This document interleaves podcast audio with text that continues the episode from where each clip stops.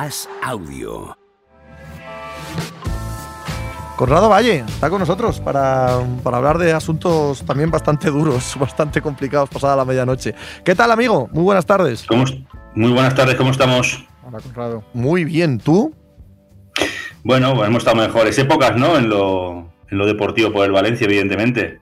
Decíamos Juanma y yo, antes eh, al inicio del programa, que la sensación que nos dio desde lejos, desde fuera, es que, es que olía a tragedia, me estalla. Esa sensación de decepción mezclada con ira por el arbitraje, mezclada con el segundo gol, la gente abandonando el estadio, aparte del nulo fútbol del equipo en campo, como que todo, todo olía a tragedia.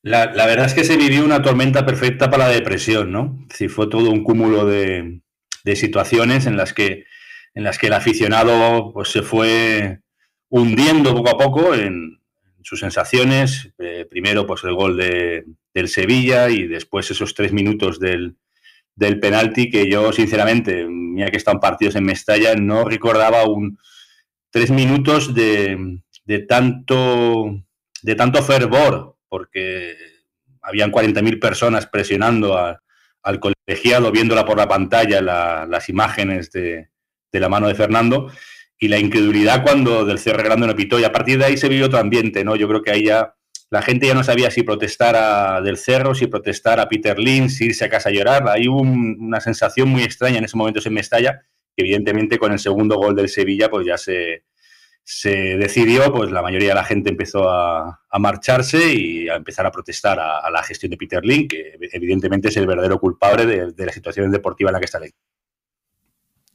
Sí, yo estoy totalmente de acuerdo con eso, que hay un momento, hablaban ahí en un comentario de, una imagen de Gallá después del gol del Sevilla, que está verdaderamente al, borde de, las lágrimas en el campo. Yo no sé, Conrado, ¿tú crees que todo este lío con los árbitros ahora puede tener algún beneficio? O sea, o, es que a mí me da la sensación que solo para un equipo en el Estado, un equipo mm, que no estaba previsto que estuviera en esta situación, etcétera, que está en ese estado de nervios, es que no le veo nada bueno. No creo que vaya a sacar rédito en el futuro y sin embargo creo que añade un que no añade nada bueno al, ambiente del equipo. Es que son, son temas mm, diferentes, ¿no? Yo, mira, yo creo que el club ha intentado, a raíz de, viendo, viendo los precedentes que tenía, sobre todo a partir de la sanción que tuvo en la temporada pasada José Luis Gallá de cuatro partidos por unas declaraciones que, que en mi opinión, no, eran más fuertes que otras que sí que se dijeron en esa época y, el único que le cayó en partido fue a José Luis Gaya, eh, habían optado por una política de, silencio, digamos, institucional y sobre todo por la parte de los protagonistas respecto a las decisiones arbitrales que, es verdad, le están, le están perjudicando a lo largo de la temporada y, tiene bastantes precedentes en los que las decisiones a, partir del VAR o del propio árbitro en cuestión le han, le han perjudicado. Y, yo creo que ayer ya fue el, colmo, ¿no? con, ese, con esas manos de, de, Fernando, porque nadie explica un poco el, criterio y, y, es verdad que, sinceramente, yo estaba en Mestalla, vi las imágenes y, no tenía ninguna duda de que, de que iba a pitar penalti por, porque sería claramente la, la, la mano, por, por el ambiente que, se respiraba y, por, esa sensación que había de, agobio del propio club y al final explotaron. No sé si perjudicará o no, desde luego el, mantener silencio tampoco le ha venido, le ha hecho ningún favor. Si ellos pensaban que, manteniendo silencio, teniendo una postura menos combatiente de la que han tenido otros equipos en las últimas semanas, pues quizás le iba a llegar esa, esa decisión a favor, no esa ayuda, sino esa decisión ante la duda, el intentar eh, acercarle o darle al Valencia una, ayuda, como podría haber sido en, el partido contra Almería. Se vieron dos acciones que, que, pueden, que son grises, ¿no? Si tanto el penalti, el posible penalti a Kruber como, como otro posterior, o uno anterior, mejor dicho, a Diacabi, pues son, son susceptibles de pitar o no de pitar, eh, sin la interpretación del árbitro, ¿no? Pues el Valencia pensaba que en esas, en esas jugadas grises pues su postura le iba a dar un poquito más de margen para, que le pitasen a favor, pero no ha sido el caso y ayer ya, ya explotan con la mano de, con la mano de Fernando. Es verdad que me refería más al, a los jugadores, ¿eh? no tanto al entorno ya, ya hablar o no hablar y eso, como a que los jugadores lleguen el próximo partido y salgan todavía más, más nervioso, más pendiente de estas cosas. Pero sí que es verdad, sí que es verdad que, es la peor época para estar pendiente de estas cosas por lo que dices tú, porque es que es imposible entender, es absolutamente tan caótico las decisiones, los criterios. Es que yo entiendo que estás en un campo, en la situación que está el Valencia, veas esa jugada y es que se te cae el alma los pies porque es que la semana que viene va a haber tres como esa que piten, tres que no y no sabes. Entonces es una época horrible para estar dependiendo de, cosas del arbitraje. Sí, porque ayer yo no creo que gane el Sevilla por, por esa decisión. Yo creo que gana el Sevilla porque es mejor equipo y tiene más pegada que, el Valencia y, defiende mejor que el, que el Valencia. Y yo creo que son las dos razones por las que gana el Sevilla. Pero evidentemente, como tú dices, en la situación en la que, en la que está el, equipo, cuando iba por detrás en el, en el marcador, se te presenta una, una situación de, de un penalti de hoy en día. yo creo que, esos penaltis, a lo mejor a lo largo de la historia, hemos visto mil acciones así, que, en un fútbol sin bar no se solían pitar y ahora, y ahora sí que vemos muchas acciones de ese tipo de, que se señala el, penalti en cuanto se ve la, mano. Y sobre todo la forma. Entonces, claro, por eso digo que, que son dos cosas. Una cosa es la situación deportiva del equipo y otra cosa es la situación arbitral. Los futbolistas tienen que preocuparse de, de, encontrar o dar con esa tecla para ser constantes en los partidos que no están, que no están siendo.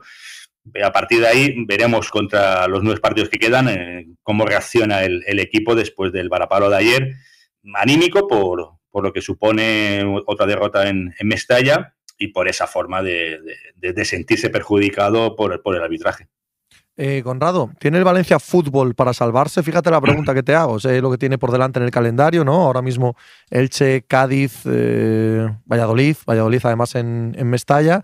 Y evidentemente puede ganar cualquiera de esos partidos. Pero lo que hemos visto en las últimas semanas, ayer, como bien decías tú antes, y yo lo comparto al 100%, pierde porque el Sevilla, con total tranquilidad, sin perder los nervios, simplemente poniendo un poquito de fútbol en cancha, es mejor pierde en Almería, un partido que es verdad que el Valencia puede ganar, ¿eh? aquel partido en, Almería, pero es que es un rival completa y totalmente directo al punto que ahora mismo le saca tres puntos ¿no? en la clasificación y es incapaz de ganar ese partido. Y mi problema con el Valencia es que semana tras semana creo que es uno de los tres peores equipos de la liga, sin más, sin darle mucho más contexto. Yo, evidentemente, si el Valencia lleva 27 puntos es porque está siendo mucho peor que muchos otros equipos.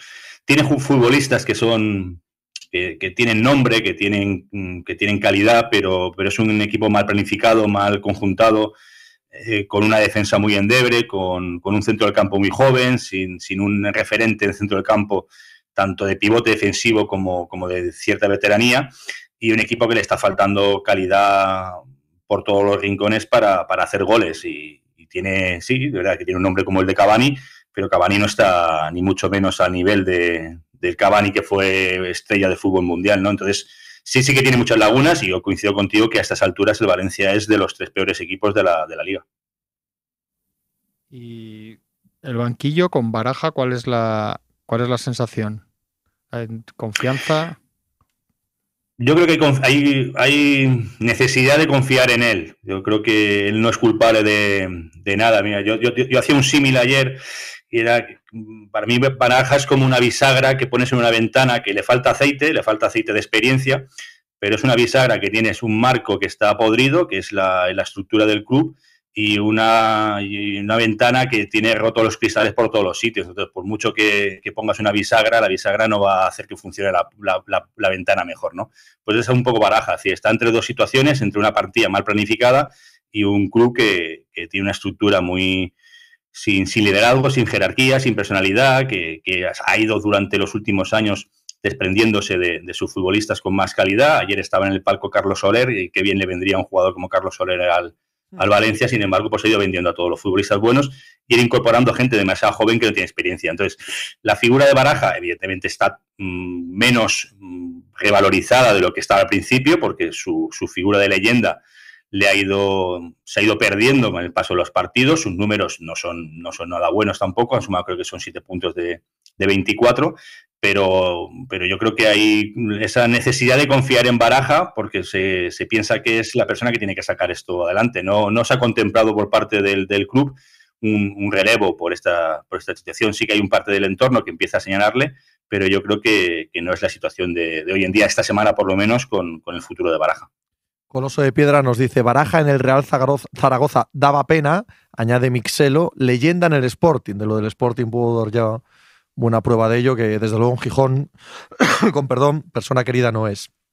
Eso no... Tú me dijiste la última vez que, entré que en Gijón no había guardado buen recuerdo de Baraja. No, no, horrible, de verdad. ¿eh? Y, esto tampoco es, quiero decir, los contextos son los contextos y a veces tienes buena suerte, mala suerte no es, no es tratar al profesional con desprecio o con desdén. Así es la vida.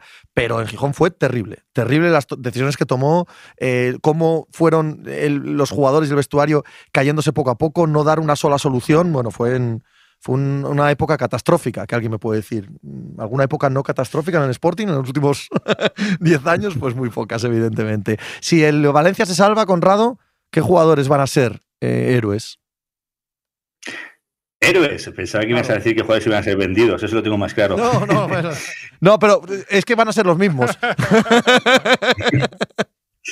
no, a ver, héroes, no lo sé, no lo sé. De momento yo creo que a estas alturas ninguno ninguno está dando, dando un paso más. Claro, Evidentemente, pero, si, se salva, si se salva, alguno va a tener que serlo, ¿no?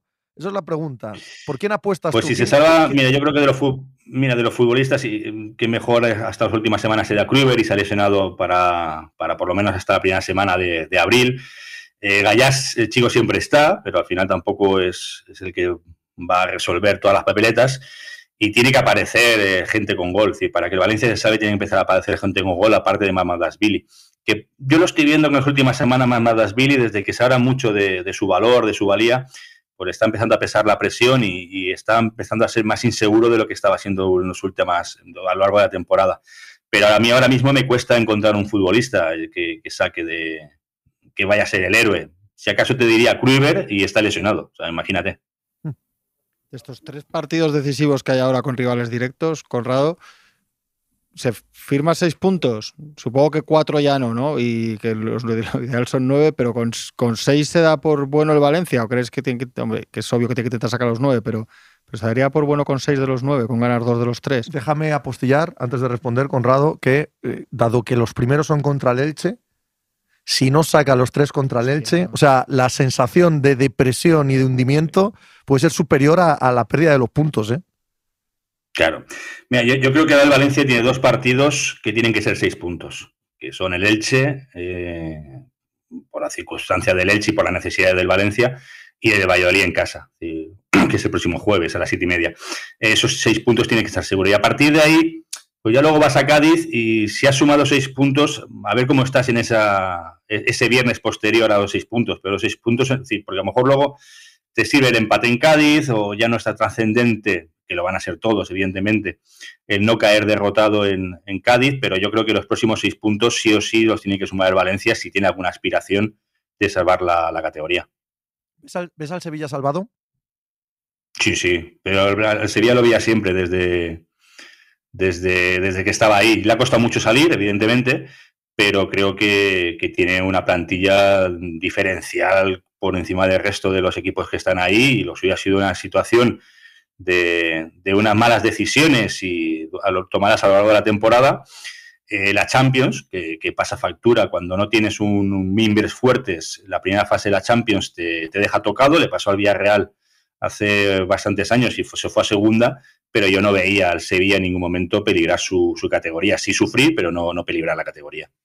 Pues nada, Conrado, me temo que seguiremos hablando en semanas venideras, eh, para bien o para mal, de la situación del Valencia en, en la liga. Mil gracias. Un saludo.